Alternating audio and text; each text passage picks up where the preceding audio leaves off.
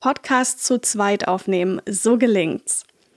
Gerade bei Remote-Interviews passiert es oft, dass man auf der einen Seite nur aufzeichnet und wenn man dann zusätzlich auch kein gescheites Aufnahmeprogramm wie zum Beispiel Squadcast oder Zencaster nutzt, dann sind einfach Hopfen und Malz verloren. Ja? Wichtig ist, dass du die Audioqualität in deinem Podcast groß schreibst, denn wir haben ja nur den Ton zur Kommunikation und das Ohr verzeiht einfach sehr, sehr wenig.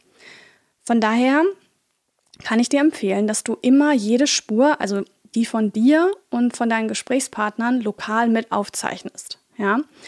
Auch wenn du eine gute Aufnahmesoftware nutzt, äh, ist es immer besser, wenn du den Gast im Hintergrund einfach per Audacity oder GarageBand als Backup nochmal seine Spur mit aufzeichnen lässt und er oder sie kann dir dann diese Spur eben einfach zukommen lassen.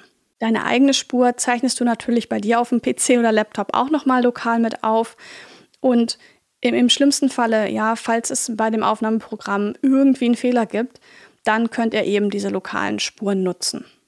Ich verlinke dir alle Tools, die ich gerade erwähnt habe, gerne in den Show Notes, damit du das nachschauen kannst und dann auch nutzen kannst.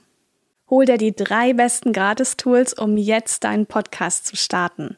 Den Link dazu findest du in den Show Notes.